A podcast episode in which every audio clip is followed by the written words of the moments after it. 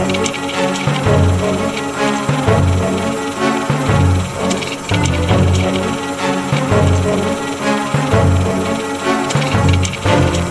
Herzlich willkommen zu Anno. dem Podcast über aktuelle Forschung aus der Geschichtswissenschaft. Mein Name ist Philipp Jansen und ich begrüße alle zur 26. Folge. Als Ordnertruppe der NSDAP gegründet, entwickelte sich die später Sturmabteilung, kurz SA genannte Organisation, zu einer Schlägertruppe, die in der Weimarer Republik Saalschlachten und Straßenschlachten mit Kommunisten und Linken provozierte. Nach der sogenannten Machtergreifung gehörten ihr schnell über eine Million Männer an. Doch 1934 überschritt die SA vermeintlich ihren Zenit und wurde politisch unbedeutender, existierte aber bis Kriegsende. Über den Aufstieg, Fall und ihr Wirken bis 1945 spreche ich heute mit Daniel Siemens. Hallo und schönen guten Tag. Ja, hallo. Herr Siemens, stellen Sie sich zu Beginn einmal kurz vor. Ja, ich bin äh, Historiker, äh, Professor für europäische Geschichte an der Newcastle University in Nordengland äh, und da seit 2017, äh, äh, war vorher an der Universität in Bielefeld ähm, und davor in London. Also ich bin immer wieder zwischen äh, Deutschland und Großbritannien hin und her gependelt beruflich. studiert habe ich weitestgehend in Berlin und Potsdam an der HU promoviert zu einer Arbeit, äh, wo es um Kriminalität und Medien in den 20er und 30er Jahren ging im Vergleich Paris, Chicago und Berlin und bin dann irgendwie äh, in diese NS-Geschichte reingerutscht äh, und äh, bemühe mich jetzt langsam aber auch daraus wieder hervorzukommen und neue Projekte zu machen. Wie sind Sie denn damals auf das Thema SA überhaupt gekommen? Ach, eigentlich äh, wirklich rein zufällig. Also ich hatte nie die Vorstellung, äh, auch nur ein Buch zum Nationalsozialismus zu schreiben, als ich äh, mit dem Studium fertig war und so langsam in diesen Bereich der historischen Produktion übergewechselt äh, bin. Und ich kann mich noch ziemlich genau erinnern, dass äh, ich meine erste Stelle nach der Promotion an der Universität Bielefeld im Herbst 2006 äh, bekommen habe und dann rein zufällig, äh, ich glaube auf Wikipedia gesehen habe, dass Horst Wessel 1907 in Bielefeld geboren äh, wurde. Und mhm. äh, das hat mich gewundert, weil ich selber gebürtig aus Bielefeld bin und aber davon nie gehört hatte. Und dann habe ich gedacht, äh, ja, ach, eigentlich die Bielefelder werden sich bestimmt freuen, wenn ich an diesen berühmten Sohn der Stadt erinnere. Ähm, äh, Ironie aus. Mhm. Äh, und äh, habe dann einfach gedacht, ich schreibe mal was auf für eine Zeitung und erinnere an 100 Jahre Horst Wessel in Bielefeld. Und das äh, hat dann recht großen Anklang gefunden und ich habe gleichzeitig auch äh, einfach immer mehr gemerkt, dass da noch viel mehr zu holen war an der Geschichte. Mhm. Und, und, so bin ich zu einem Buch über Horst Wessel gekommen und äh, den Mord an ihn und den Folgen und den Erinnerungen und ähm, und das war dann eine äh, recht erfolgreiche Sache, die auch ins Englische übersetzt wurde. Und äh, daraufhin hat mich offenbar eben der englische Verlag, in dem Fall englisch-amerikanische Verlag, angesprochen, ob ich nicht eine Gesamtgeschichte der SA schreiben wolle. Mhm. Und meine erste Reaktion war natürlich zu sagen, nein. Weil, also erstens wollte ich schon damals von der äh, SA-Geschichte eigentlich weg. Ja. Zweitens habe ich gedacht, es gibt doch nun schon genug Bücher, sicherlich, über die SA. Und in Englisch wird es wahrscheinlich auch genug Bücher dazu geben. Und ähm, ja, hatte eigentlich, wollte eigentlich ein ganz anderes Thema bearbeiten. Ähm, und dann habe ich aber festgestellt, dass tatsächlich so eine Überblicksdarstellung der SA ähm, neueren Datums nicht vorhanden ist. Also die, die letzte deutschsprachige äh, Überblicksdarstellung äh, klassischer Art ist von Peter Longerich aus den frühen 80er Jahren. Und äh, dass alle Bücher, egal jetzt ob Deutsch oder Englisch, eigentlich die Geschichte der SA 1934 äh, ausklingen lassen. Das heißt, da gibt es immer noch so ein, wenn überhaupt, gibt es ein Schlusskapitel, da steht dann drin, ja, die haben noch weiter existiert, aber die waren unbedeutend und damit hat sich dann die Geschichte. Und dann habe ich gedacht, okay, vielleicht kann man doch diese, diese Gesamtdarstellung in Angriff nehmen und das irgendwie so kombinieren, dass man versucht, im ersten Teil, also sagen wir mal, die weitgehend bekannte und schon öfter erzählte Geschichte der SA von München der, der Nachkriegsjahre bis eben zum sogenannten Röhmputsch 1934, die nochmal gut zusammenzufassen und äh, partiell neue Akzente zu setzen und dann aber sozusagen auch innovative Forschung im äh, zweiten Teil des Buches zu machen, der sich dann mit den elf Jahren der SA-Geschichte im real existierenden Dritten Reich äh, beschäftigt. Also das war sozusagen der Plan und das war auch die, der Anreiz für mich, dann dieses Projekt tatsächlich doch noch in Anspruch zu nehmen. Und ja, so ist es dann auch geworden. Hm. Wenn wir dann, also da werden wir, nachher auf jeden Fall noch hinkommen, wie die Zeit nach äh, 34 aussah, aber lassen Sie uns vielleicht nochmal kurz der Anfänge wären. Wie sah denn da, oder wie, wie ist es überhaupt zu dieser Gründung der SA damals gekommen? Ja, erstmal muss man vielleicht sagen, ähm, man muss ein bisschen von der Vorstellung sich verabschieden, dass die SA immer diese ähm, millionenstarke äh, Schläger Truppe war. Also das war sie tatsächlich nur sehr kurz, Anfang mhm. der 30er Jahre.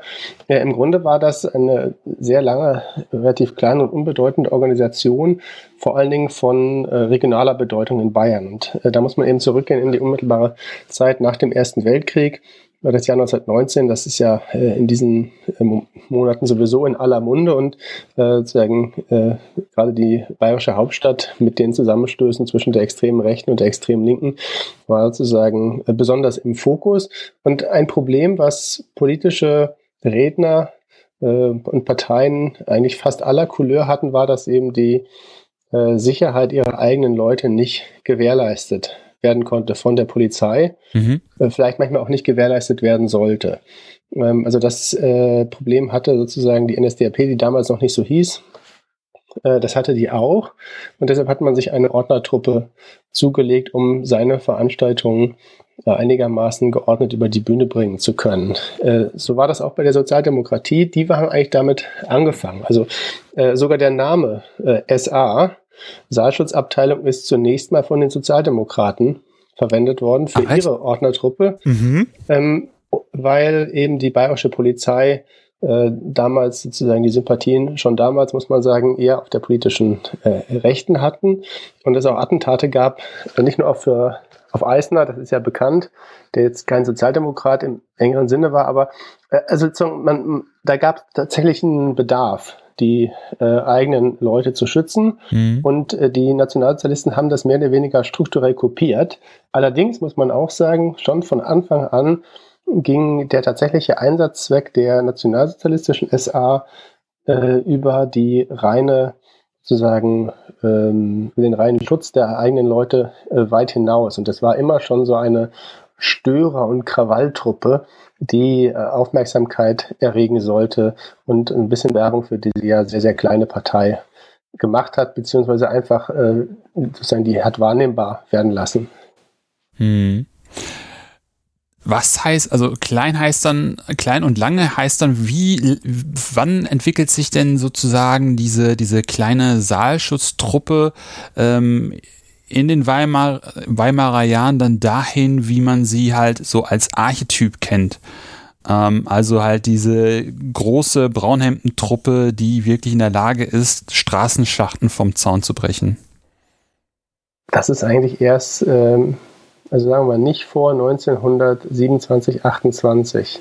Hm. Äh, jahrelang davor sieht das Ganze anders aus. Es, es ist immer schon so, dass die SA-Trupps äh, sagen Straßenschlachten oder Zusammenstöße kleineren Ausmaßes produzieren können. Aber das können sie eben überhaupt nicht im Reichsgebiet, sondern nur partiell. Es gibt so einige größere Zusammenstöße in Bayern, teilweise dann auch in äh, Württemberg ähm, vor 1923, also vor dem Hitlerputsch, wo äh, oder die, die Parteigeschichtsschreibung der NSDAP dann zu wahnsinnig erfolgreichen äh, und, und, und wichtigen äh, sozusagen Zusammenstößen aufbläht. Mhm. Aber in Wirklichkeit sind die erstmal ziemlich klein. Die sind auch noch nicht in diesen braunen Uniformhemden, die äh, wir wahrscheinlich äh, fast alle kennen von mhm. Bildern, sondern es gibt am Anfang auch gar keine einheitliche Uniform. Und äh, das sind tatsächlich nur einige Hundertschaften in München und eben sehr vereinzelte Gruppierungen, die äh, auf jeden Fall nicht vor 1922 äh, auch innerhalb Bayerns sozusagen keine größere Bedeutung haben, dann allerdings im Bündnis mit anderen äh, rechten und rechtsradikalen Verbänden sozusagen auch an Stärke zunehmen und dann ja tatsächlich auch äh, beim äh, Putsch 1923 schon äh, in namhafter Stärke vorhanden sind. Aber da reden wir immer noch von wenigen tausend äh, relativ schlecht organisierten jungen Leuten. Mhm. Und äh, danach wird die äh, SA genauso wie die Partei NSDAP ja verboten. Die geht in den Untergrund und äh, es kommt dann erst zu einer Reorganisation ein bis zwei Jahre später. Äh, und dann ist eigentlich auch der Moment, wo äh, Reformen einsetzen, die aus den zuvor relativ versprengten verschiedenen SA-Einheiten, die so eine Art Privatarmeen für nationalistische Führer sind, also verschiedene Führer, ja. die dann zentralisiert werden und tatsächlich äh, unter einem, wenn man so will, Oberbefehl in München zusammengefasst sind.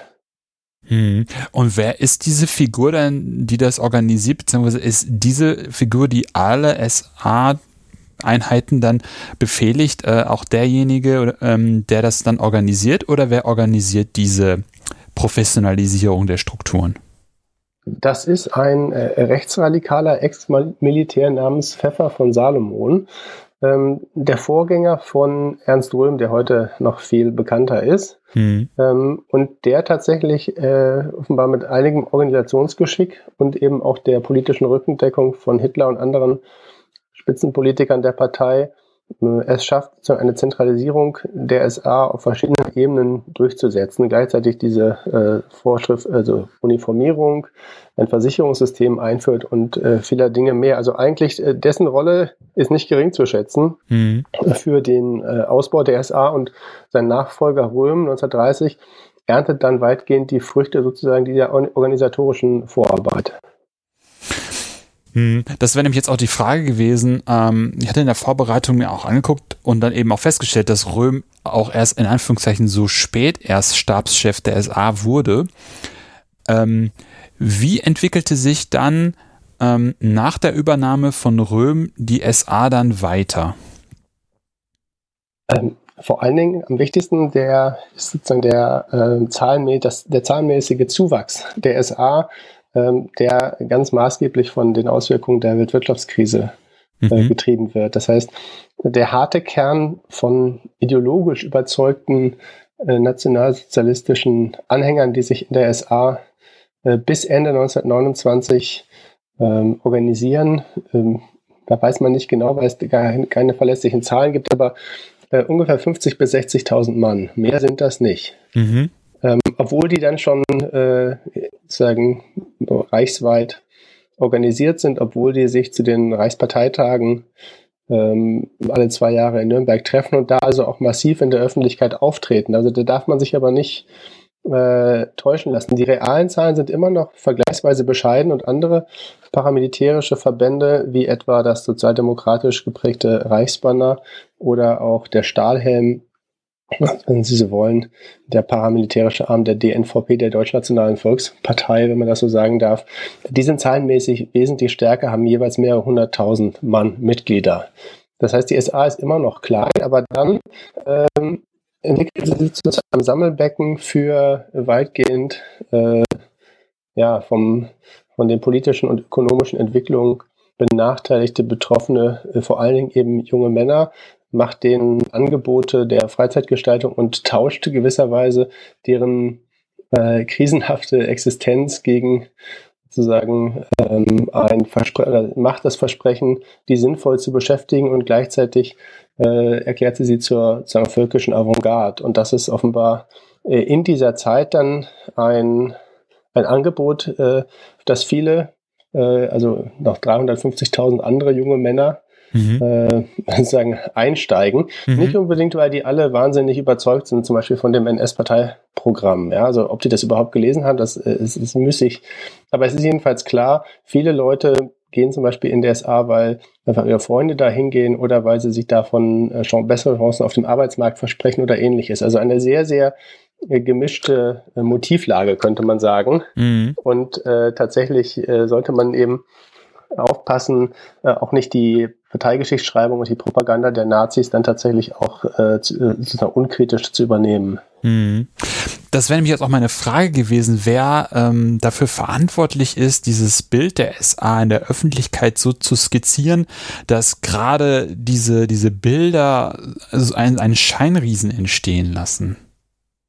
Ja, ich weiß nicht, also Scheinriese trifft vielleicht auch nicht wirklich zu, denn wenn man sieht, äh, was dann äh, SA-Verbände an Terror und Schrecken und Gewalt gerade in den ersten Monaten nach der Ernennung Hitlers zum Reichskanzler mhm. äh, Ende Januar 1933 anrichten, dann sind die ja tatsächlich sozusagen präsent mhm. äh, und stark. Und sie sind ja auch die, die die ersten in Anführungsstrichen wilden Konzentrationslager einrichten. Also es ist ja auch so, man kann nicht sagen, dass die keine Bedeutung haben, mhm. aber es ist eben eine relativ junge Entwicklung der frühen 30er Jahre und der Rest ist dann vieles sozusagen, äh, da wird vieles zusammengerührt. Also der tatsächliche, die tatsächliche Macht und Gewalttätigkeit der Machtergreifungsphase äh, retrospektiv auch projiziert auf die äh, sogenannte Kampfzeit der mhm. Weimarer Republik. Also Kampfzeit ist der NS-Begriff. Äh, wie Sie das selber sehen, äh, Kampf gegen das äh, sogenannte Weimarer System.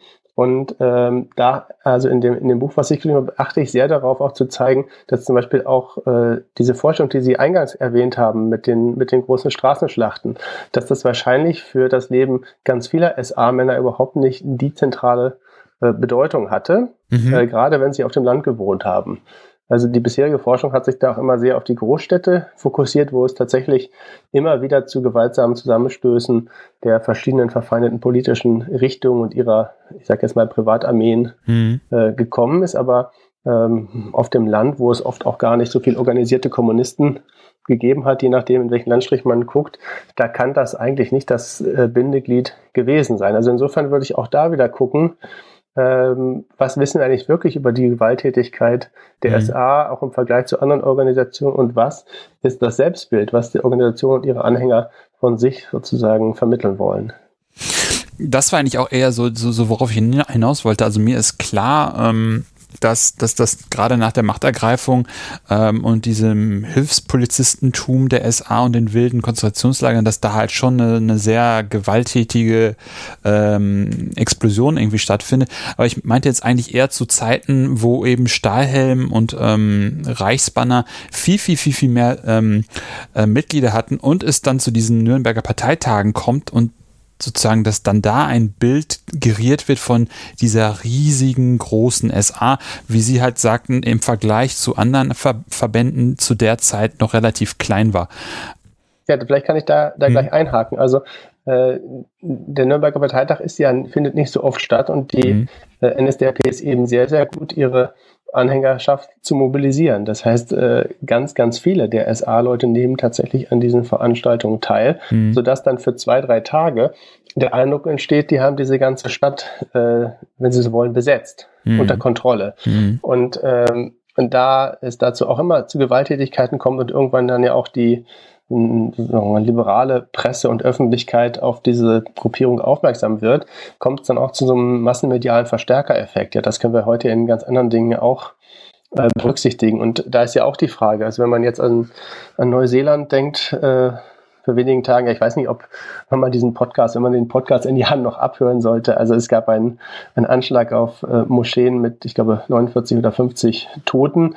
Äh, und natürlich der Täter dieser Tat kalkuliert äh, schon bei der Planung mit ein, dass das sozusagen ein weltweites Medienecho auslösen wird. Mhm.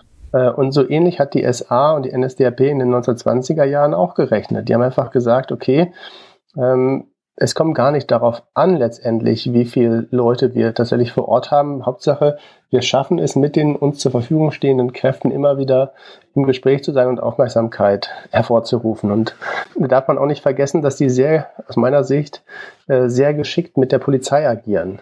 Oder anders gesagt, diese Gewalttätigkeit der NSDAP und der SA darf eigentlich nur ganz punktuell zum Ausbruch kommen. Mhm äh, weil sie sonst sind sie zu schwach. Also wenn sie wirklich sich beispielsweise in den großen deutschen Städten mit den viel besser organisierten und oft auch zahlenmäßig stärkeren kommunistischen Verbänden prügeln und äh, äh, bekriegen wollten, dann würden sie wahrscheinlich unterliegen. Hm. Die können die deshalb nur punktuell reizen und ärgern und sich ansonsten hinter den Schutz der Polizei zurückziehen, die ja sagen von Gesetzes wegen äh, einfach Ruhe und Ordnung herstellen muss. Und äh, wenn Sie so wollen, äh, nutzt man also diese, äh, die Polizei sehr gut zu den eigenen äh, Zwecken aus. Hm. Ja. Ich überlege gerade, ja, yeah, das, ist, das ist halt. Klingt, klingt, klingt, offenbar überzeugend. Nee, auf jeden Fall. Nee, das ist, ist halt, so, sind halt so spannende Strategien auch, ne? Also wie, wenn man sich seiner eigenen Stärke und Schwäche gleichzeitig irgendwie bewusst ist, weiß man eben auch, dass man in dem Fall einen Verbündeten braucht. Selbst wenn es, äh, ja, erlebt man ja heutzutage auch, dass, dass, dass ähm, rechtsradikale Demonstrationen wie auch immer sie dann ausfallen, äh, von der Polizei einfach geschützt werden, ne? weil das einfach, äh, ja, normal ist, dass Demonstrationen geschützt werden. Aber es ist halt interessant, dass die SA das da mehr oder weniger instrumentalisiert, ähm, um dann immer noch, ja. Äh, ja, vielleicht, vielleicht kann man auch sagen, also heute ist der Polizei das ja auch gut bewusst. Und äh, damals haben das natürlich auch schon Leute verstanden, aber es gab eben gleichzeitig auch immer wieder äh, Sympathisanten äh, bis in die höchsten sozusagen Polizei, mhm. Politik und auch Justizkreise, die letztendlich äh, nachhaltig vereitelt haben, dass so eine, eine Gegenstrategie entwickelt werden äh, konnte.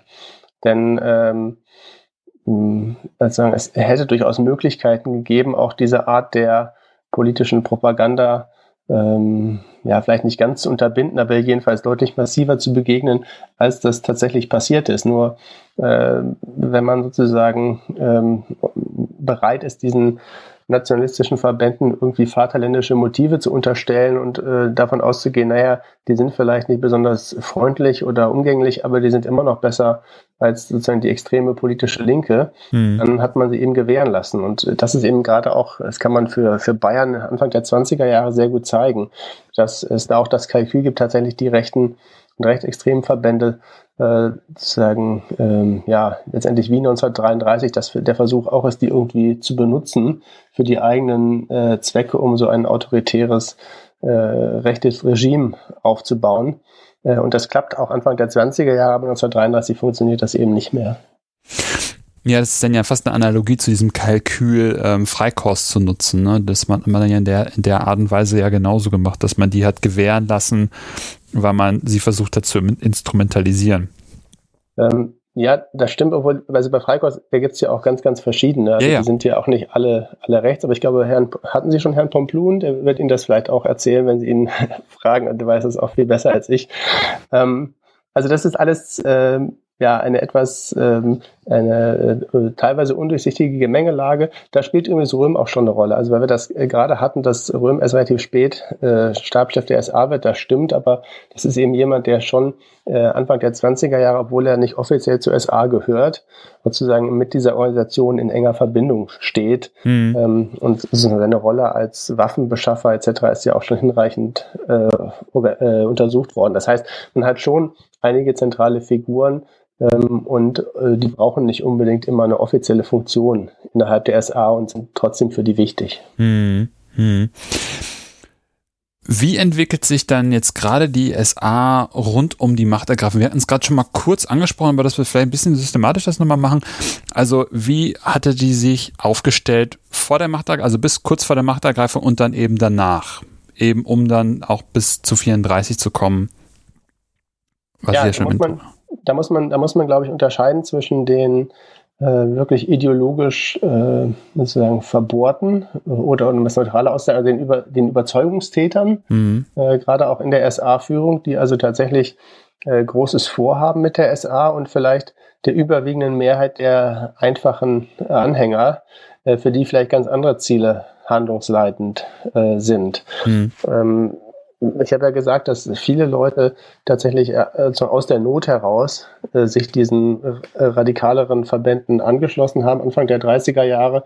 Und für viele spielt eben eine wichtige Rolle, ob man wieder in Lohn und Brot kommt. Mhm. Und das macht die SA 1933 äh, unter anderem auch, indem sie teilweise eben unter, unter Gewalt und Drohung so eine Art ähm, ja, zweite Arbeitsagentur wird, mit äh, Unternehmen, aber auch mit staatlichen Stellen, sozusagen da vorspricht und sagt, äh, hier eurem Unternehmen geht's doch gut. Ähm, ich glaube, ihr könntet noch 100 Leute mehr einstellen. Und sagt das Unternehmen, nee, ich glaube nicht, wir kommen gut zurecht.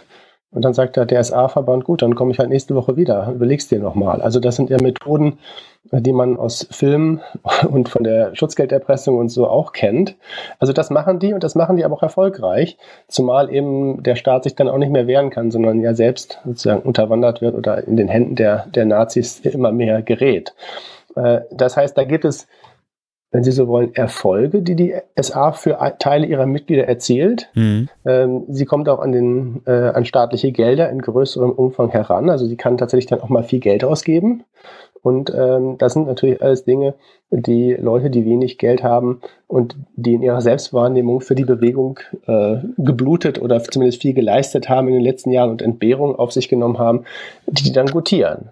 Ähm, das hat aber wenig damit zu tun, was zum Beispiel äh, Spitzenpolitiker wie Ernst Röhm vorhaben mit der SA, der tatsächlich den Plan verfolgt, sagen die deutsche Gesellschaft äh, weitestgehend äh, sagen, zu militarisieren und vielleicht sogar die SA eben als ähm, Ausbildungsstätte äh, für eine bestimmte Form soldatischer Männlichkeit äh, und vielleicht eben auch als eine Art Surrogatarmee äh, aufzubauen. Und dieser Plan ist dann eben ähm, der auch der Reichswehrführung in die Quere kommt und wo es dann im Frühjahr 1934 so zu einem äh, innerparteilichen oder jedenfalls innerregierungsmachtkampf kommt. Hm. Was ist so der, der, der, der Dreh, der und Angelpunkt? Man könnte ja theoretisch irgendwie auch argumentieren, dass äh, die SA hat in, in, einer gewissen Art und Weise die NSDAP oder wenn man sagen würde, zeitgenössisch vielleicht sagen würde, die Bewegung gestützt. Jetzt ähm, ist sozusagen die NSDAP an der Macht. Ähm, Hitler ist auch Reichskanzler. Ähm, warum ist sozusagen dieser Konflikt zwischen dann Reichswehr und SA nicht für die SA positiv ausgegangen?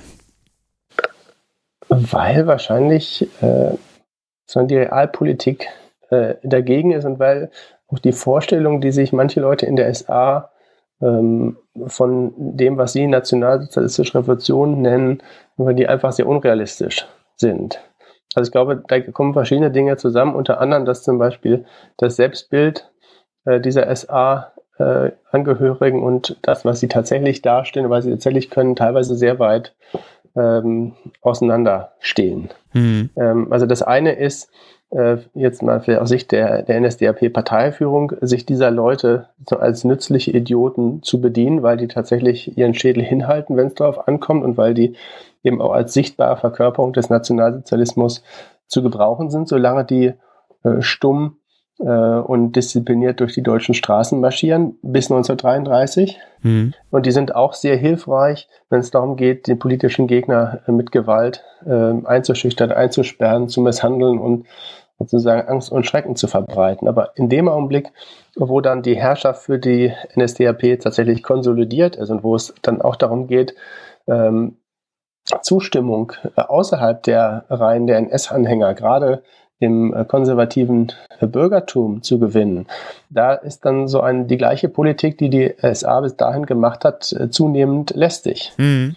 Man hat dann ja auch nicht mehr die Gegner auf der Straße, die man fürchten muss. Man hat das sozusagen in, unter Kontrolle mhm. und hat, hat sich eine ja, 100.000 sozusagen selbstbewusste, überhebliche, äh, zum Teil nur mäßig gebildete sozusagen radikalisierte Anhängerschaft herangezüchtet, äh, mit der man dann nicht so richtig weiß, was man, wie man die sozusagen in geordnete Bahnen lenken soll. Hm. Und, und das ist ein bisschen der Hintergrund, dass einfach äh, vieles, äh, sagen, während man, also sagen wir mal, vor 1933 da werden viele Spannungen, die innerhalb der NS-Bewegung äh, durchaus bestehen und manchmal auch immer wieder ausbrechen, die werden doch sozusagen durch, den, durch das große Ziel, das alle teilen, überdeckt. Aber sobald das dann erreicht ist, äh, dann versucht jeder, jeder Flügel sozusagen sich innerparteilich durchzusetzen und dann eskaliert das. Das ist auch keine, keine Seltenheit. Das passiert ja bei anderen Dingen äh, und bei anderen Bewegungen auch. Hm. Also insofern ist das ein ganz, ganz typischer Verlauf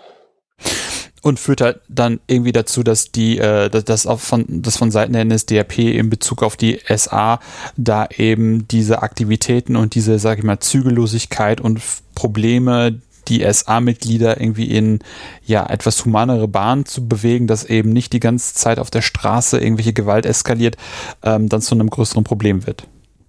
Ja, beziehungsweise zurückkommt auf das, was ich vorher schon gesagt habe, also dass, dass die wirklich alle immer auf die Straße rennen mit einem Messer und äh, jemand abstechen, das ist ja nicht der Fall, sondern es ja. sind äh, wie gesagt nur ein bestimmter Teil. Mhm. Und das ist dann der Teil, äh, den, den Hitler dann auch sozusagen äh, rhetorisch unter Feuer nimmt im Juli 1934 und sagt, also eine kleine Spitze hat sozusagen meine an sich gute und saubere SA äh, auf falsches Gleis gesetzt und äh, äh, sozusagen deren Ansehen beschmutzt durch, äh, durch dieses Verhalten. Hm. Ähm, und er nimmt die meisten einfachen Mitglieder eben von dieser Kritik aus. Das ist nicht sehr überzeugend und äh, die glauben das auch nicht, aber äh, so kann man das zumindest argumentieren. Ähm, man sollte vielleicht auch noch dazu sagen, dass auch schon vor 1932, 33 ähm, sozusagen immer wieder es äh, Zusammenstöße gegeben hat äh, und dass auch die SA versucht hat, teilweise auf regionaler Ebene, gerade in Berlin, äh, zu putschen gegen ihre Vorgesetzten, weil man eben unzufrieden war, weil man sich benachteiligt gesehen hat, weil man immer schon das Gefühl hatte, eigentlich machen wir die Drecksarbeit für Leute im Anzug, die dann sozusagen doch viel lieber äh, mit anderen Leuten paktieren. Ähm, also ich, äh, weiß ich nicht, wenn Sie einen Vergleich äh, ziehen wollen, aber jetzt wirklich einen sehr oberflächlichen und vielleicht auch in vieler Hinsicht falschen Vergleich, ähm, Schröder mit dem Brioni-Anzug. Also mhm. der Bundeskanzler Schröder. Ja, mhm. da haben sich auch äh, viele Wähler verraten gefühlt, die vielleicht nicht so viel Geld haben, gesagt, warum kümmert er sich dann nicht um uns? Wir haben ihn ja gewählt, er geht jetzt aber lieber mit den oberen 10.000 sozusagen essen. Mhm. Äh, und dasselbe hat, hat in der einfache SA-Mann über Hitler auch gesagt und gesagt und, und andere. Sagt also eigentlich, wir sind doch die Bewegung, ähm, was ist mit dieser Parteiführung los? Die lässt uns eigentlich im Stich. Und äh, da hat sich dann sozusagen so eine übersteigerte Erwartungshaltung auch gebildet. Ja, ja, okay, das müssen wir für die Zeit akzeptieren, aber dann, wenn wir endlich mal am Ruder sind, dann kriegen wir das sozusagen doppelt und dreifach zurück im positiven Sinne. Und das passiert dann eben nicht. Hm.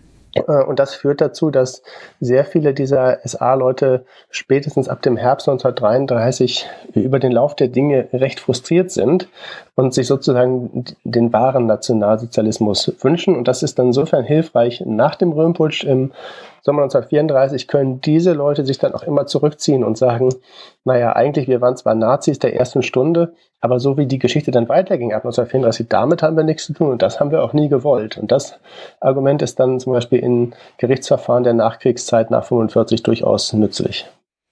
Hm, und da ist mir auch schon ein paar Mal untergekommen, dass eben genau diese ersten SA-Funktionäre äh, dann sich genau irgendwie zurückziehen und sagen, okay, das ist nicht mehr das, wofür ich damals gekämpft habe und dann eben genau in diese Argumentation verfallen. Aber jetzt nochmal zurück zu diesem, zu diesem Röhm, vermeintlichen Röhmputsch. Ähm, was ist da dann überhaupt vorgefallen und, und, und, und, und ja, warum ist es dann überhaupt so weit gekommen? Man hätte ja sagen können, so weit, also das hätte wäre ja gar nicht nötig gewesen. Aber warum, warum ist das Ganze so eskaliert, dass man dann nachher auch von einem Putsch gesprochen hat und was ist da irgendwie auch hinter den Kulissen irgendwie abgelaufen?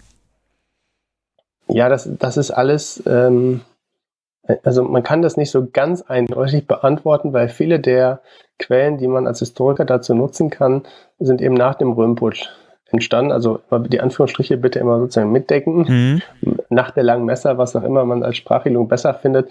Äh, Reichsmordwoche habe ich irgendwo gelesen. Also oh. nach, diesen, nach diesen Ereignissen ähm, haben viele Leute ein Interesse, eine bestimmte Sicht der Dinge zu popularisieren. Ja. Und das tun sie auch. Und äh, das geht eben auch bis in die Nachkriegsgeschichte. Das heißt, viele der Darstellungen die versucht haben zu rekonstruieren, was da wirklich im Frühjahr und Frühsommer 1934 abgelaufen ist. Die müssen eben mit äh, ja, ziemlich stark gefärbtem historischen Material äh, agieren und natürlich versucht man dann das gegeneinander sozusagen abzugleichen und irgendwie der Wahrheit näher zu kommen. Aber so ein ganz kleiner äh, Rest an Unsicherheit wird, äh, wird äh, sicherlich immer bleiben. Trotzdem kann man sagen, äh, in, in großen, groben Zügen ist es so, dass es ein bestimmter Flügel der NSDAP, äh, unter anderem auch äh, Göring, der 1922, 23 mal kurzfristig sogar SA-Chef war, ähm, auch Himmler von der SS und eben führende Militärs, dass die sich zusammentun und sagen, okay, äh, wir müssen sozusagen diese SA äh, dauerhaft von der politischen Macht fernhalten. Wir müssen äh, die Rolle der Armee, der, der Reichswehr in dem Fall noch sozusagen stärken äh, und wir müssen diesen zügellosen Treiben der ungehobelten SA-Männer und ihrer über gesteigerten sozusagen Selbstsucht und, und Gestaltungswillen, dem müssen wir entgegentreten und das ist eben auch sehr gewalttätig. Mhm. Ähm, das ist sozusagen, man fabriziert da ein regelrechtes Komplott und diese Behauptung, die SA hätte Pläne zu putschen und treibt, also so ist jedenfalls meine Lesart, man treibt Hitler dazu sozusagen, dass er sich entscheiden muss zwischen zwei radikalen Varianten. Mhm. Äh, und dann entscheidet er sich eben für den Machterhalt, äh, wenig überraschend, ähm, und äh, bringt dann unter, lässt und dann unter anderem eben auch seinen Dudesfreund Ernst Röhm mit dem er tatsächlich eben äh, relativ eng zusammengearbeitet hat über Jahre, erschießen. Äh, eine Sache, die sich Röhm ähm, auch nicht hat vorstellen können, wie einige andere SA-Führer auch. Also die sind äh, tatsächlich sehr ahnungslos ähm, und wissen im Grunde nicht, wie ihnen geschieht und haben einfach das, äh, dieses sozusagen perfide Spiel ihrer Gegner äh, gar nicht durchschaut. Hm. Also ich finde find gerade diese, dieser Handlungszwang, der dann von, von, von der Seite, sag ich mal, der SA-Opposition aufgebaut wird, sehr, sehr spannend. Vor allem, dass, dass, dass sie in der Lage sind, irgendwie so einen Keil zwischen Hitler und Röhm zu, zu, zu schieben, dass ja, den, er eben in dieser Situation ist. Also man muss man, äh, Röhm ist sozusagen innerparteilich schon geschwächt. Das hängt hm. eben mit Enthüllung seiner Homosexualität zusammen. Mhm. Äh, unter anderem, also ähm, homosexuell zu sein, äh, ist ja damals sozusagen noch ein, für viele Leute irgendwie ein Makel. Mhm. Und ähm, Röms Homosexualität, die er selbst hat immer verbergen wollen, eben genau aus diesen Gründen, wird dann durch einen ehemaligen Nationalsozialisten, der sich der SPD angeschlossen hat, Anfang der 30er Jahre öffentlich gemacht. Mhm. Äh, und das führt dazu, dass auch viele Nationalsozialisten Röhm und seiner Clique so heißt es oft, äh, sehr, sehr skeptisch gegenüberstehen. Hm. Äh, und Hitler ist eigentlich jemand, der, der Röhm eben sozusagen immer schützt, aber das heißt nicht, dass die sozusagen in allem übereinstimmen, hm. sondern äh, da gibt es sozusagen die privaten Linien, aber da gibt es eben auch die politischen Linien.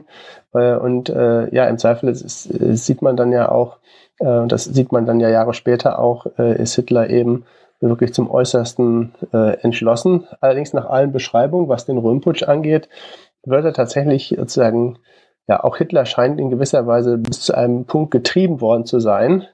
Und dann streiten sich die Historiker, ob er dann sozusagen noch irgendwie die Handlungsmacht wiedergewinnt hm. und tatsächlich maßgeblich verantwortlich ist für das Ausmaß auch der äh, Inhaftierung und der Erschießung äh, oder ob das auch noch auf das Konto derjenigen geht, die im Hintergrund die Fäden ziehen. Also da gibt es verschiedene äh, Interpretationen. Hm. Vielleicht interessant, äh, die Quelle, die ich benutzt habe, weitestgehend für dieses Kapitel, und um die tatsächlichen Abläufe zu rekonstruieren, soweit eben möglich, ist ein Tagebuch des äh, Röhm-Nachfolgers. Also mhm. der, der nächste SA-Stabschef heißt Viktor Lutze und der ist also einer der ganz wenigen SA-Führer, die von diesem Röhmputsch äh, karrieretechnisch profitieren. Mhm. Und dann fängt er an, äh, wenige Wochen nach den Ereignissen so eine Art Tagebuch zu schreiben. Und das Tagebuch beginnt mit einer, einer kurzen autobiografischen ähm, sozusagen Rückblende, aber dann auf vielen Seiten schreibt er aus der Innenperspektive, wie er die Monate Juni und Juli äh, erlebt hat. Mhm. Und das ist natürlich auch klar, dass er sehr stark getrieben ist, sich sozusagen zu rechtfertigen, aber gleichzeitig äh, scheint er ich sag mal jetzt nicht der, die allerhellste Kerze auf der Torte gewesen zu sein, ohne dass das despektierlich klingen soll. Aber ich, ich unterstelle ihm, dass er ähm, ja, in Anführungsstrichen hinreichend ehrlich noch in diesem Dokument ist, was er auch teilweise für sich selber schreibt. Mhm. Also eine Art Selbstrechtfertigung, ähm, weshalb ich der Meinung bin, dass man dieses Tagebuch, was den tatsächlichen Ereignisablauf angeht, relativ verlässlich nennen kann. Mhm. Was für ein Ausmaß hat dieser konstruierte Röhmputsch dann? Also wie viele Leute äh, kommen da um? Also nach äh, Zahlen der neuesten Forschungen knapp 100. Okay. Ähm, und das sind auch nicht alles SA-Führer, das sind eben teilweise auch NS-Gegner, die man sozusagen bei dieser günstigen Gelegenheit gleich mit. Ja. Also verschiedene äh, Opfergruppen. Ja. Äh, eine davon sind die konservativen jungen NS-Gegner, dann sind es eben äh, SA-Führer, dann gibt es ein paar, die zufällig äh, ins Visier geraten, Zufallsopfer Und insgesamt sind es, wie gesagt, also unter 100 und weniger, als man lange Zeit angenommen hat. Ja. Allerdings äh, gibt es eben Tausende von Verhaftungen von Leuten, die dann in einem KZ landen, teilweise für Wochen oder Monate und die auch überhaupt nicht wissen, was passiert. Auch die Angehörigen werden nicht benachrichtigt. Das heißt, äh, die Zahl der Todesopfer ist das eine, aber äh, für die Zeitgenossen damals im, im Juli 34 ist erstmal festzustellen, Tausende von Leuten sind verschwunden. Mhm. Inhaftiert, man weiß nicht, wo sie sind, man hört immer wieder von Erschießungen. Mhm. Äh, und das heißt, der Effekt, den das Ganze auf die deutsche Gesellschaft hat, ist sozusagen größer als jetzt wahrscheinlich die reine Zahl der mhm. ermordeten ähm, ähm, ja, nahelegen würde, obwohl eben auch knapp 100 Leute in, in Friedenszeiten sozusagen ohne Prozess einfach kaltblütig äh, hinzurichten, natürlich auch schon einen extrem großen Verstoß mhm. in einem Rechtsstaat darstellt. Und das würde ich auch nochmal unterstreichen wollen. Also das aus meiner Wahrnehmung ist dieser Röhmputsch äh, das erste wirklich ganz, ganz klare Zeichen, äh, dass äh, sozusagen es mit Recht und Ordnung, an das sich ja viele Leute äh, oder von der viele Zeitgenossen annehmen, dass es im NS-Staat, im frühen NS-Staat immer noch gewährleistet sei, dass es damit also tatsächlich äh, vorbei ist.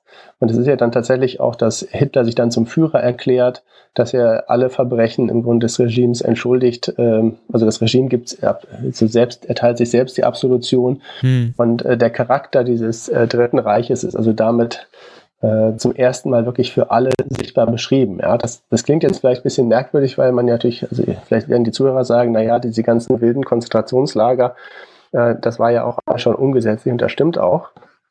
Äh, beziehungsweise, ähm, ja, auch das war sehr gewalttätig, aber hier ist sozusagen nochmal eine andere Ebene erreicht, wo äh, eine Scheinlegalität hm. äh, geschaffen wird und wo im Grunde jedem kritischen Beobachter klar ist, ähm, da fängt jetzt was ganz Neues an.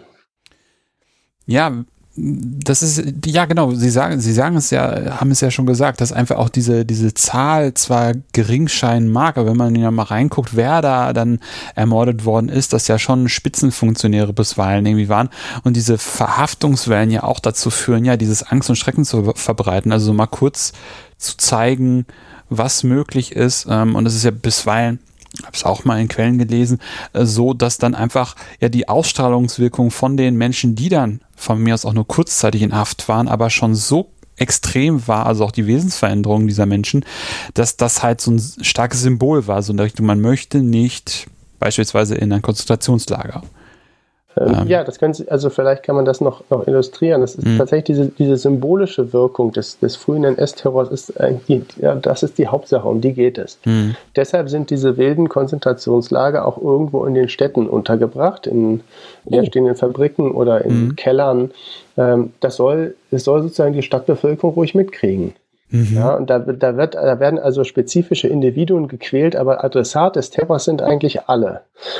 Und ähm, dazu kommt dann noch, wenn Sie sich vorstellen, Sie sind ein überzeugter Sozialdemokrat oder Kommunist und Sie werden dann von diesen SA-Leuten äh, von zu Hause abgeholt, eingesperrt, misshandelt, gefoltert. Ähm, dann hat das, bedeutet das natürlich auch Ihre eigene Gruppierung, Ihre eigene Truppe hat Sie nicht schützen können. Mhm. Ähm, und äh, Sie, äh, sagen, Sie werden auch Praktiken unterworfen, äh, die sie auch äh, in ihrer Männlichkeit treffen sollen. Also das Ganze muss man auch nochmal sozusagen unter äh, geschlechtergeschichtlicher Sicht sich anschauen. Äh, dieser frühe SA-Terror ist ein Terror von Männern äh, an Männern. Und es geht auch darum, die Männlichkeit der politischen Gegner sozusagen und damit auch deren äh, Ehre sozusagen zu ganz gezielt herabzusetzen und zu treffen. Mhm. Und äh, bei dem Röhmputsch dann äh, im Jahr darauf ist es eben auch eine Botschaft nach innen äh, mhm. für die NS-Anhänger. Also wer nicht mehr, keiner kann sich sicher sein. Auch die, die diese Bewegung maßgeblich äh, angetrieben haben in den 1920er Jahren, auch die ähm, haben keine Sicherheiten mehr. Und sozusagen, dass es keine Sicherheiten gibt, oder anders gesagt, dass man durch sein tägliches Verhalten äh, sich sozusagen würdig erweisen muss, in der Volksgemeinschaft als legitimer Teil angesehen zu werden. Mhm. Äh, das ist natürlich sozusagen ein, ein, typisches Wesensmerkmal von solchen totalitären äh, Systemen. Und äh, das sieht man eben schon 1934 im Sommer. Mhm. Mhm. Wie entwickelte sich dann die SA weiter oder was waren die Felder, in denen die SA dann tätig war nach eben diesem sogenannten Röhmputsch bis zum Anfang des Zweiten Weltkriegs? Das ist äh, der weitestgehend vernachlässigte Teil der bisherigen Geschichtsschreibung zum Thema. Mhm. Ähm, ganz am Anfang habe ich ja gesagt, die meisten Bücher hören dann auf ja. und sagen irgendwie, da war nichts mehr oder es war nicht mehr wichtig. Und ähm, ich will auch nicht bestreiten, dass natürlich die SA Mitte der 30er Jahre in einer äh, tatsächlichen Identitäts- und auch Organisationskrise ist. Mhm. Also die äh, Mitgliederzahlen gehen tatsächlich zurück. Äh, nicht unerheblicher Teil des Führungskorps wird aus der Partei ausgeschlossen und solche Dinge, die passieren schon. Aber äh, gleichzeitig kommt es eben zu einer partiellen Neuausrichtung. Zunächst mal, äh, dass die SA sich sozusagen vom Straßenkampf in Anführungsstrichen wegorientiert und äh, das Vereinswesen im Deutschen Reich untergräbt. Mhm. Also in dem, in dem Buch untersuche ich das anhand von Schützenvereinen und von Reitvereinen. Aha. Ähm, und äh, man, man, wenn Sie so wollen, die SA verbürgerlicht ähm, und setzt sich überall rein, wo sich hinreichende Anzahl an Menschen sowieso zusammenfinden, um, um bestimmten Aktivitäten nachzugehen. Mhm.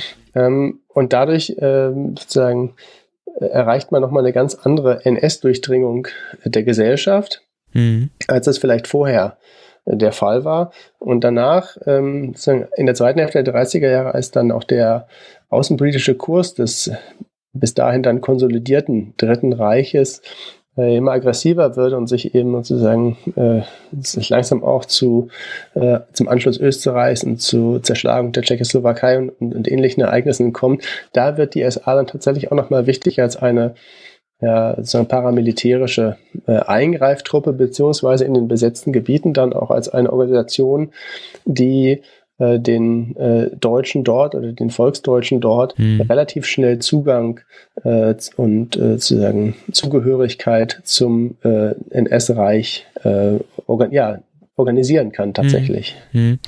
Genau, da hatte ich nämlich in Folge 2 war das mit Stefan Dülling drüber gesprochen, nämlich über Sudetendeutsche Freikorps und da ging es nämlich auch um die Verwicklung der SA mit den tschechischen Nationalsozialisten. Ja, genau. Also der Herr Dölling wird das, wird das Ihnen sicherlich viel äh, genauer erklärt haben, als, als ich das machen konnte. Also hören Sie rein, Folge 2, wenn Sie das äh, interessiert. Ähm, für mich war eben, dass, also ich bin einfach darüber gestolpert, äh, dass äh, sagen, nach der Zerschlagung der Tschechoslowakei äh, und der deutschen Besetzung dann, dass die, äh, die Volksdeutschen, wenn man sie so nennen will, also vor allem in den Sudetengebieten eben in ganz, ganz großer Zahl sich der SA anschließen. Mhm. Sind oft die, die äh, Turnervereine, die dann geschlossen übertreten. Und das ist also keinesfalls die SS oder andere Organisationen sind, äh, die offenbar sozusagen ein hohes äh, Prestige haben, sondern dass es völlig okay ist äh, oder geradezu sozusagen als toll gilt, in die SA einzutreten. In diesen, äh, in diesen Regionen, in dieser Zeit wohlgemerkt.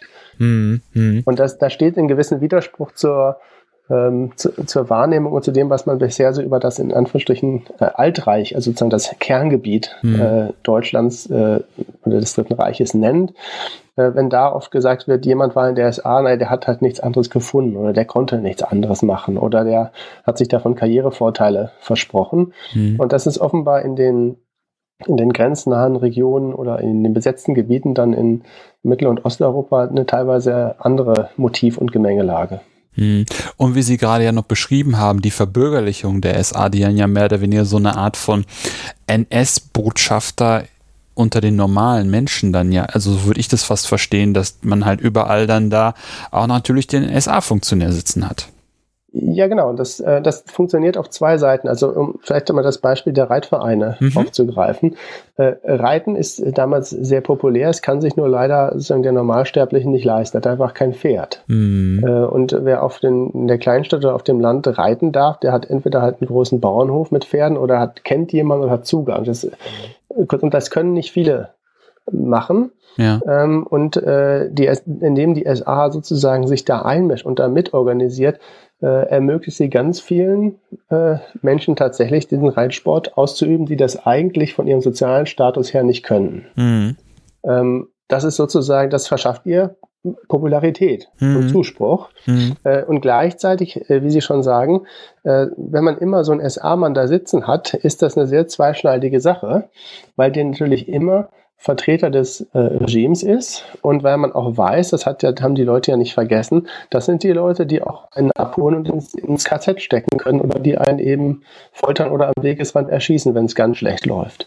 Das heißt, es ist immer so eine Mischung aus äh, Angst und Schrecken und Disziplinierung, aber gleichzeitig eben auch äh, sozusagen den Leuten Angebote machen und tatsächliche Vorteile zu versprechen. Und so funktioniert das eigentlich äh, relativ gut. Es hat ein Problem, mhm. das vielleicht auch noch sagen darf. Das Problem ist natürlich, dass das, was die SA dann macht, mit dem propagierten Selbstbild aus der äh, Kampfzeit wenig zu tun hat. Ja. Das heißt, wenn man sich sozusagen als äh, völkische äh, paramilitärische Avantgarde sieht, dann kann man mit der äh, Sammlung von Altmetall oder der Hilfe beim sozialen Wohnungsbau relativ wenig punkten. Und das äh, bleibt sozusagen ein Problem bei der Rekrutierung dann auch von Nachwuchskräften. Ähm, und ähm, tatsächlich ist diese, wie in anderen NS-Organisationen auch, sozusagen die Führungsspitze, die ändert sich eigentlich sehr früh nicht mehr. Also man kann dann Ende der 30er Jahre gar nicht mehr ganz nach oben stoßen, wenn man nicht sozusagen die, ja, wie sagt man, Straßenglaubwürdigkeit der Kampfzeit hat. Also äh, das bleibt sozusagen eine bestimmte Generation von Leuten, äh, die dann einfach äh, die Posten unter sich aufteilt. Heißt das dann auch gerade für die Zeit zwischen 34 und 39, dass äh, die ganze Organisation älter wird? Ähm, könnte man jetzt fast ja meinen, dass, dass das einfach die Leute, also bestimmte Leute äh, austreten und beziehungsweise keine Jungen mehr nachkämen. Ja, das, das ist teilweise so und teilweise nicht. Also was auf jeden Fall älter wird, ist das Führungskorps. Mhm. Weil das äh, mit dem Grund, den ich schon gesagt habe, die, mhm. die jungen Leute werden nicht mehr hochgelassen. Mhm.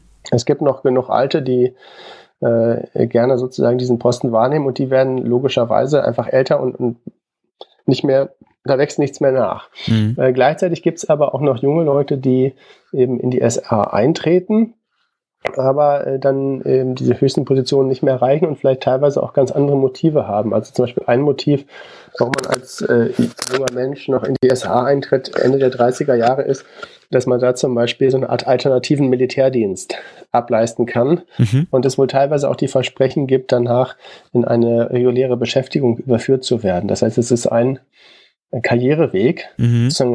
auch eine Art von Verbürgerlichung. Man, man, äh, wenn man in die SA eintritt, ist das nicht mehr mit Entbehrung und Unsicherheit verbunden, sondern man macht das gerade deshalb, äh, weil man sozusagen planbaren Karriereverlauf äh, suggeriert bekommt. Mhm. Und dann haben wir, sind wir dann im Jahr 39, der Krieg beginnt. Was passiert da mit SA-Mitgliedern? Die überwiegende Zahl wird einberufen mhm. in die reguläre Wehrmacht und damit endet dann auch, äh, oder endet nicht, aber wird die, der SA-Dienst wird ausgesetzt. Und das ist natürlich für die Organisation ein sehr großes Problem. Mhm. Ähm, denn viele sozusagen der Aufgaben vor Ort ähm, kann sie kaum noch erbringen. Äh, und sie ist maßgeblich geschwächt, eben gerade auch, weil viele der Führungsfiguren einfach in der Wehrmacht sind. Ah, okay. Andererseits, ähm, diese Leute äh, tun sich in der Wehrmacht äh, nicht selten hervor, was wiederum auf die SA abfärbt. Also zum Beispiel die deutschen Fallschirmjäger, da sind sehr, sehr viele der Fallschirmjäger kommen von der SA in die Fallschirmverbände.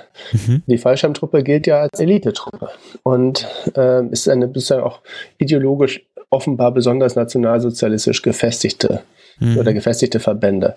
Das heißt, da kann man sagen, okay, die SA stellt zwar ihre Führer und ihre Leute ab, aber es gibt sozusagen auch einen, einen Return, äh, denn das Sozialprestige oder überhaupt das Prestige dieser Organisation äh, als eine Organisation, die äh, sagen, aus der Masse der deutschen Männer die Besten selektiert und dann eben in, die, in den Krieg schicken kann, äh, das ist nicht unbedeutend. Zugleich muss man eben sagen, dass äh, das ja eine Phase der Expansion ist, also gerade in den ersten zwei, drei Kriegsjahren. Und ähm, dass da eben für die SA als auch als Organisation neue Aufgaben entstehen, beispielsweise hinter der Front. Ähm, ja, sagen, teilweise Inhaftierung, Verhaftung, Säuberungsaktionen in Anführungsstrichen vorzunehmen. Das heißt, da bekommen dann auch teilweise mittelalte SA-Führer ihr endlich lange ersehntes sozusagen militärisches Bewährungserlebnis. Mhm. Wie, also ja, ich habe zwei Fragen, aber ich frage erstmal, was hat es da hinter der Front damit zu tun? Also äh, wie, wie kommt das, dass das SA hinter der Front irgendwelche, in Anführungszeichen, Säuberungsaktionen macht? Ähm, weil man denkt ja eigentlich, ähm, oder, oder hat ja meistens immer nur die SS im Kopf, die dann eben mit diesen Sonderkommandos ähm, hinter der Front, ähm, ja, Menschen zusammentreibt und erschießt. Ja, das... Da ist die SA tatsächlich auch nicht in gleicher Weise beteiligt, aber sozusagen in ähm, geringeren Umfang ähm, eben doch auch äh, involviert. Und das liegt unter anderem daran, dass ähm, aus diesem Grund, dass sie man in den, gerade in Osteuropa und Südosteuropa aus den deutschen Minderheiten man sich rekrutiert vor Ort und ah. beispielsweise über Sprach- und Ortskenntnisse verfügt. Mhm. Also wenn Sie in Slowenien Partisanen suchen, dann tun Sie das am besten nicht mit einem SS-Trupp aus, was weiß ich, Recklinghausen, mhm. sondern sie nehmen am besten einen lokalen Verband vor Ort, der die Sprache spricht, der die Region kennt. Und das sind dann eben diese teilweise neu aufgestellten SA-Verbände. Ah, okay. Und, und, die sind dann auch tatsächlich, ähm, die wollen sich ja bewähren. Mhm. Äh, die wollen ja mitmachen, während vielleicht für so einen anderen, sagen wir mal, äh, eher erfahrenen Trupp, das sind Leute, die die wissen, dass Kampfeinsätze sehr unschön sind und äh, die müssen sich sozusagen nichts mehr beweisen. Äh, andere, die selten dazu die Gelegenheit haben, die greifen dann auch mit beiden Händen zu, sich sozusagen für die nationale Sache einzusetzen. Mhm. Das heißt, die Motivation dieser Verbände ist teilweise hoch mhm. und äh, eben sie haben einige lokale Vorteile. Mhm. Ähm, und äh, dann darf man ja auch nicht vergessen, der, der Vormarsch der Wehrmacht ist ja am Anfang relativ schnell. Das heißt, man braucht auch Verbände, die hinten absichern können, weil man ja die Soldaten sozusagen an der Front braucht. Mhm. Und äh, da ist es ganz gut, wenn man eben so auf äh, Leute wie äh, die SA oder auf Organisationen und, und, Personal wie von der SA bereitgestellt zurückgreifen kann, die zumindest äh, grundlegende äh, oder Grundkenntnisse im militärischen Bereich haben. Hm, und dazu dann noch lokale Kenntnisse, falls da irgendwas passiert, falls da Partisanen Bildung stattfindet, dann dagegen vorgehen können, weil sie wissen, wo jetzt was ist, wo Verstecke sein können. Ja, also wir, wir hatten das Thema Sudeten, deutsche Freikorps hatten wir ja schon mhm. kurz. Ähm, das sind dann oft SA-Führer aus dem Reich, aber die, die Fußtruppen sind eben von vor Ort. Mhm. Äh, mhm. und äh, das scheint sozusagen auch einigermaßen gut zu funktionieren. Ja, die andere Frage, die ich hatte, war, welche Auswirkungen das einfach hat, dass so viele SA-Mitglieder oder ja, doch parallel SA-Mitglieder in, eben in die Wehrmacht eingezogen sind. Wir hatten das gerade schon mal die Fallschirmjäger hm, kurz angerissen, dass einfach ähm, das eine sehr ideologisch gefestigte Einheit per se schon war ähm, und mit sehr vielen und, und sehr viele äh, äh Mitglieder dieser, dieser Verbände eben alte oder es parallel ja meistens SA-Angehörige waren. Aber was hat ähm, eben die die, die, ja, die, das Einziehen oder das massive Einziehen von SA-Leuten für die Wehrmacht für eine Bedeutung oder Auswirkung auch? Also da, ja, mein, meine Vermutung, ich muss sagen, das ist tatsächlich mehr eine Vermutung, weil dazu müsste man eine richtig ausführliche äh, Arbeit machen, also die sozusagen grundlegende Archivarbeit über Jahre, die ich jetzt in dem Zusammenhang nicht leisten konnte. Aber mein mhm. Verdacht ist eben sehr stark, dass ähm, das nicht unerheblich ist, dass ähm, sagen, Soldaten mit einer SA-Mentalität, und das bedeutet eben auch mit sagen, über, also sozusagen soldatische Überzeugungstäter mhm. äh, in der Wehrmacht äh, doch relativ stark anzutreffen sind. Also in gewisser Weise die SA wird zwar geschwächt, aber die Wehrmacht wird durch den Zustrom von SA-Männern nazifiziert. Und ähm, das scheint mir nicht unerheblich zu sein, wenn man sieht, wie die, äh, wie die, wie die Wehrmacht dann auch die tatsächliche Kriegsführung gestaltet. Aber wie gesagt, äh, das mit unter Vorsicht gesagt, mhm. das ist jetzt erstmal äh, eine Vermutung, für die es Anhaltspunkte gibt, aber die man in der Breite noch viel stärker sozusagen äh, empirisch absichern müsste. Mhm. Was sind noch weitere Felder, in die die SA aufrückt, einrückt während des Krieges? Es sind zwei Bereiche, die ich äh, in meinem Buch noch äh, detaillierter untersuche. Das eine ist, ist die Siedlungsplanung mhm. in Osteuropa. Also die SA, nicht nur die SS, sondern vorher schon die SA ähm, beschäftigt sich äh, in, der, in ihrer Führung zumindest damit, wie man das zu erobernde Gebiet in Osteuropa dauerhaft deutsch machen und deutsch sichern könne. Und verfällt auf die etwas äh, kuriose Idee, sozusagen die Straßenkämpfer in, in, in, in deutsche Bauern zu verwandeln, die dann als sogenannte Wehrbauern äh, sozusagen dem Bolschewismus standhalten sollen und die Grenze verteidigen sollen, irgendwo in den Weiten der Ukraine.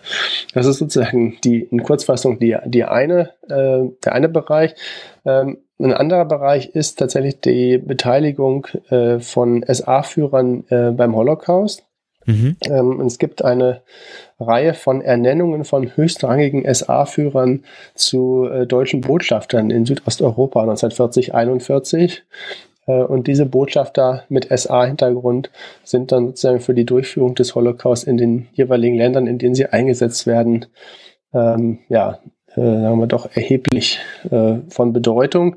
Insofern ist das ein Bereich, wo die SA als Organisation vielleicht nicht sozusagen auf den ersten Blick, aber dann doch indirekt auch äh, auf die äh, Kriegsführung und sozusagen die Durchführung äh, der Ermordung der europäischen Juden sozusagen äh, Einfluss nehmen kann. Und insofern äh, auch das wieder ein Bereich, der zeigt, dass die These sozusagen, dass die SA gar keine Bedeutung mehr hätte, dann auch im, im Zweiten Weltkrieg, dass das eigentlich nicht haltbar ist. Hm, aber es ist halt nicht mehr so sichtbar, wie man es jetzt, was ja auch nur ein Bruchteil von dem war, eben auf äh, Berliner Straßen beispielsweise äh, 32, 33 passiert ist, ne? Ähm, ähm, ja, da würde ich vielleicht 32, 33 vielleicht gar nicht sagen. Das, das sind tatsächlich ganz, ganz andere Zeiten. Das ist ah. tatsächlich, was die, was die Mitgliederzahl angeht. Ähm, da steht die SA im äh, Mai 39, glaube ich, bei einer, äh, eine Million was immer noch zweieinhalb Mal so viel ist wie Ende 1932. Hm. Das heißt, die Zahl der Uniformträger wird äh, nicht, nicht abgenommen haben, hm. aber ähm, man wird die dann zu anderen Anlässen getragen haben und sozusagen auch hm. ähm, ähm, ja, äh, sozusagen dieser, dieser, dieser Nimbus, diese, diese, diese Aura sozusagen des Straßenkampfes, aber wie gesagt, die man sehr vorsichtig äh, ja, ja, genau. ansehen muss, äh, die ist natürlich dann, dann weg. Und äh, wenn man Briefe liest von langjährigen SA-Mitgliedern äh, aus den späten 30er Jahren, dann gibt's also auch viele Beschwerden und viel Verbitterung darüber, äh, dass man jetzt eigentlich in so eine Art Stammtisch äh, verwandelt worden sei. Ja äh, und man würde sich halt noch treffen und über die alten Zeiten reden, aber eigentlich würde man doch sehr wenig äh, zustande bringen. Und hm. ähm, das ist auch sozusagen das, was die Nachkriegsgeschichte lange Zeit behauptet. Und, und ich würde auch nicht sagen, dass das falsch ist. Ich will nur sagen, ähm, wenn man genauer guckt, dann sieht man, dass man doch sehr stark differenzieren muss, über welche Region mhm. äh, des Deutschen Reichs man redet und was sozusagen der äh, verbürgerlichte, langweilige Stammtisch in bestimmten Regionen des Deutschen Reiches ist. Äh, das ist dann sozusagen der SA-Verband in einer anderen Region, ist dann eben an der Partisanenbekämpfung und das heißt tatsächlich an militärischen Einsetzungen, Festnahmen und Erschießungen beteiligt. Ja. Nee, das war ja auch das, worauf ich hinaus wollte. Also, dass einfach ähm, sehr effekthaft natürlich solche, solche Straßenkämpfe sind, aber dass sozusagen in der Funktionsebene, die sie dann nachher ein, eingehen oder in, in, Funktionen, in denen sie nachher unterwegs sind, auch zum Beispiel bei den Fallschirmjägern, dass man da einfach ähm, sehr sehr, sehr gut kämpfende Einheiten hat und sich die ganze Zeit irgendwie immer fragt, woher kommen diese Fallschirmjäger, beziehungsweise warum kämpfen sie so gut? Und dann schaut man dann eben darauf, was für eine Biografie sie haben und stellt halt fest, okay, ein, ein bestimmter Teil von denen oder dann später dann, dann Feldwebel, also so Unteroffizierskorps, kommt halt zu einem bestimmten Teil aus der SA, hat die und die Vorgeschichte und dann wird das irgendwie schon klar. Also es ist sozusagen weniger sichtbar als so ein Straßenkampf. Darauf wollte ich eigentlich hinaus. Und das hatten sie ja eigentlich auch genauso gesagt. Also auf den ersten Blick ist es halt nicht mehr so sichtbar, aber wenn man sozusagen unter die, in die Metaebene schaut, ist da immer noch sehr viel SA äh, unterwegs und auch funktionsmäßig unterwegs. Ja, das ist vielleicht eine gute Überleitung äh, in die, in die unmittelbare Nachkriegszeit, weil da ja. hat man eben, äh, da ist dann sozusagen was, was während des Krieges für viele SA-Leute ein Problem ist, nämlich sozusagen die Nachrangigkeit der SA vor mhm. anderen Einheiten, also gerade der Wehrmacht. Ähm, das ist dann auf einmal ein Vorteil. Weil ah, okay. ähm, viele der ehemaligen SA-Männer sind eben nicht nur ehemalige Veteranen der SA, sondern sind auch Veteranen der Wehrmacht. Mhm. Und dann kann man sich aussuchen, welche, welche sozusagen Identität man sich nach, mit welcher Identität man sich nach außen präsentiert. Mhm. Und äh, in Zeiten der Legende der saubere Wehrmacht, dann nimmt man natürlich die Wehrmacht. Äh, das heißt, wenn man sich auch fragt, warum konnte das sein, dass diese SA-Geschichte so klein geschrieben wurde, dann liegt das eben auch daran, dass viele Leute aus ganz pragmatischen Gründen ähm, sozusagen ihre Affinität zum Regime sehr klein gehängt haben. Mhm. Dass sehr, sehr, also Millionen von deutschen Männern stark davon profitiert haben, äh, dass man die SA in Anführungszeichen klein geschrieben hat. Und äh, das passiert auch nicht ganz ohne Grund, mhm. sondern das äh, zeige ich auch. Ähm, es gibt eben ja, die ersten, der erste Historiker, der SA-Geschichte in der Bundesrepublik schreibt, ist eben nicht zufällig ein alter SA-Führer, äh, ein promovierter Historiker übrigens von der Uni Leipzig, ähm, der sozusagen in, äh, Geschichtsschreibung in eigener Sache macht, mhm. aber damit ziemlich lange äh, durchkommt. Und mhm. Also ähnlich wie man das bei der, bei der ähm, Wehrmacht eben auch hat, wo die alten Generäle mhm. sozusagen versuchen, eine bestimmte Traditionslinie aufzuschreiben in ihren Memoiren. Äh, so gibt's eben äh, das sozusagen bei der SA auch, nur dass man eben nicht aufschreibt, sondern einfach so eine Art Schweigekonsens hat ähm, und äh, andere Identitäten nach außen zeigt, im Kern mhm. aber sicherlich oft ähm, sozusagen der alte SA-Verband geblieben ist. Und das äh, kann ich vielleicht noch mit einer Anekdote bestätigen. Ich habe mal äh, eben, weil ich was rausfinden wollte über ein bestimmtes NS-Denkmal, noch Recherchen für, für das vorherige Buch. Da bin ich mal aufs Land gefahren, in, ins Weserbergland und äh, habe mich versucht, mit dem Dorfhistoriker zu treffen. Mhm. Ein alter Mann, 90 Jahre alt und äh, ich dachte, der kennt sich am besten aus. Äh, und ich landete dann, wie sich dann zwei Stunden später feststellte, der hatte noch seine alten Freunde mitgebracht, wenn er noch lebte. Und das war im Grunde der alte SA-Sturm des Dorfes. Und die hatten diese Identität und auch ihr Liedgut und anderes äh, hatten die sozusagen über, über Jahrzehnte bewahrt. Das heißt, äh, vieles, also wenn man wahrscheinlich genauer gucken würde, mhm. äh, gerade auf dem Land, wo einfach die Leute nicht so oft den Ort wechseln, ähm, dann wird man noch vieles sozusagen ähm, SA-Restbestand sozusagen finden können oder hätte man finden können, sagen wir in den 1970er, 80er, 90er Jahren, ähm, nur dass eben auch niemand danach gesucht hat. Genau, weil dann eben diese ähm, apologetische Schrift dann doch funktioniert hat. Ne? Also dass dann einfach nach 34 äh, die ganze SA so geschwächt war, dass das eher äh, so eine äh, Seitengeschichte war. Ja, genau. Das, das war eben für viele Leute sehr, sehr hilfreich. Mhm. Ähm, und dazu kam natürlich noch dieses, äh, diese Vorstellung der SA, man, das war immer ein, ein ungebildeter äh, Raufbold. Mhm. Also sozusagen der, der SA-Mann wurde sozusagen zu einem Klischee, äh, äh, mit dem sich das Bürgertum, äh, das ja auch sehr stark äh, in die NS-Bewegung teilweise involviert war, eben freikaufen konnte. Mhm. Also mit dem Argument, naja, ich, ich war zwar, zwar ein Bürgerlicher, aber ich habe mich in der NS-Bewegung engagiert, um gerade diese braunen Hemden klein zu halten. Ja, also dieses Argument wurde oft gemacht. Ähm, und äh, gleichzeitig war das eben ja so eine Art, eine bestimmte Spielart des Nationalsozialismus, ähm, die ähm, die dann sozusagen als Feindbild diente, äh, was hilfreich war.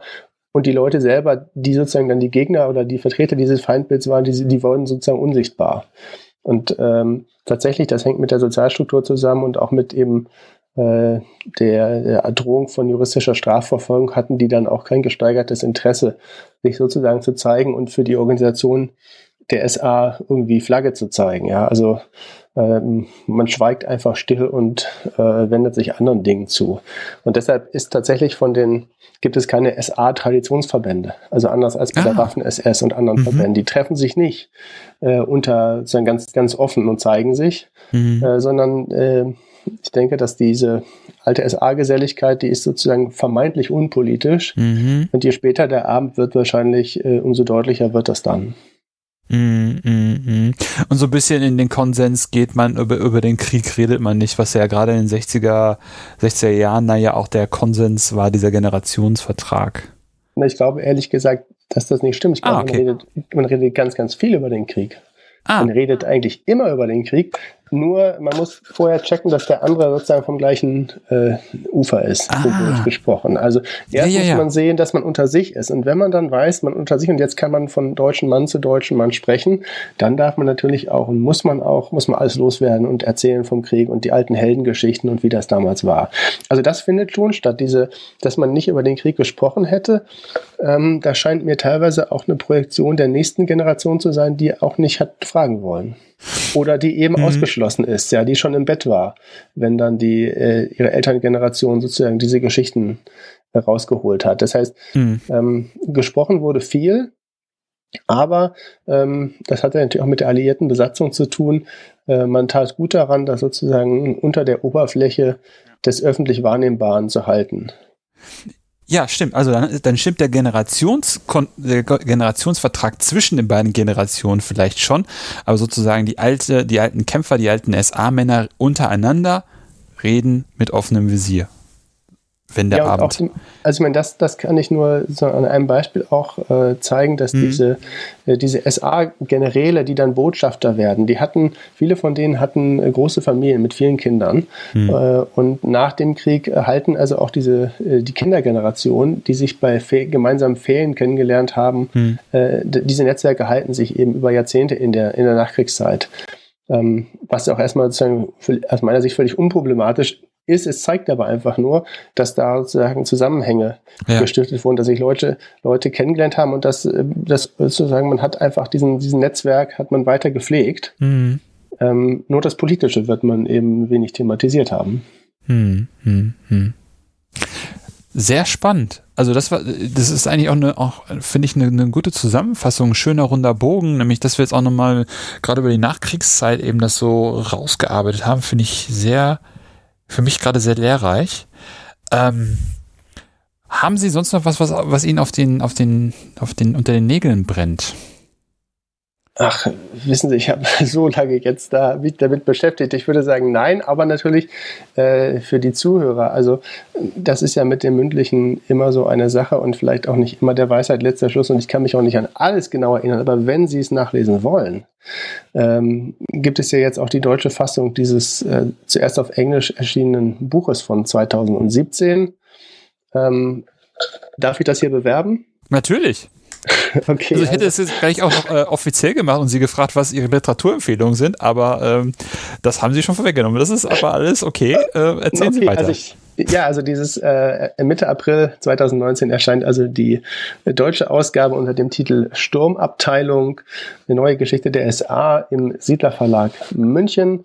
Knapp 600 Seiten, wo Sie äh, vieles von dem, was wir jetzt im Gespräch erörtert haben, nochmal in schriftlicher und viel detaillierterer Form äh, nachlesen können. Und ähm, ja, ich wäre wär gespannt und hoffe, dass äh, das eben auch ein Buch ist, was äh, sozusagen einigermaßen erzählerisch geschrieben ist und dass man das auch gut lesen kann mhm. und was vielleicht eben auch äh, zur Diskussion von den ein oder anderen Aspekten der ähm, sozusagen Geschichte des Dritten Reichs, äh, der Weimarer Republik und auch der Nachkriegszeit äh, anregt. Mhm.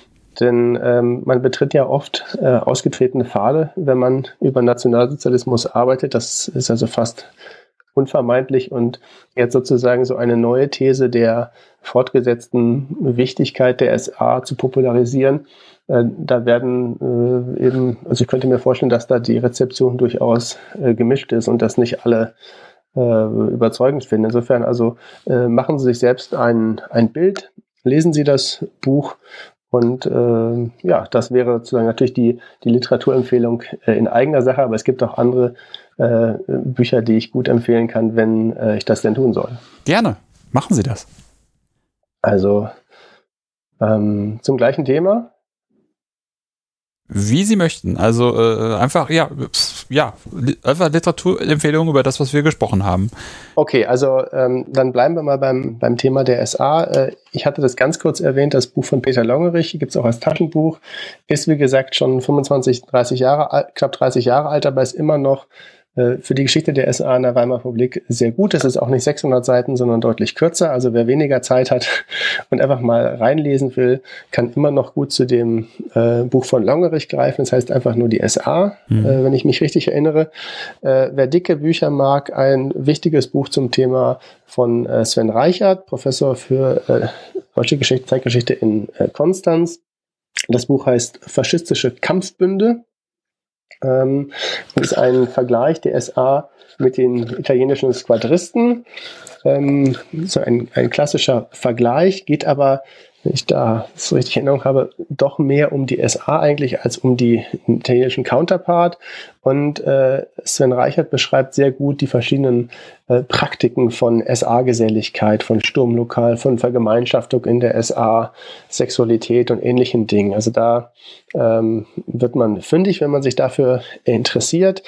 Ähm, es gibt ein Buch auf Englisch von einem amerikanischen Historiker Andrew Wackerfuss, das heißt auf Englisch Stormtrooper Families. Das geht in eine ähnliche Richtung und untersucht vor allen Dingen die Entwicklung der SA in Hamburg.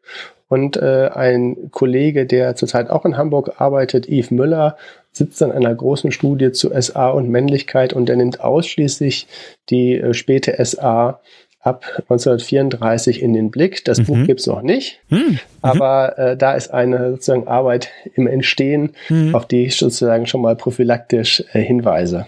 Mhm.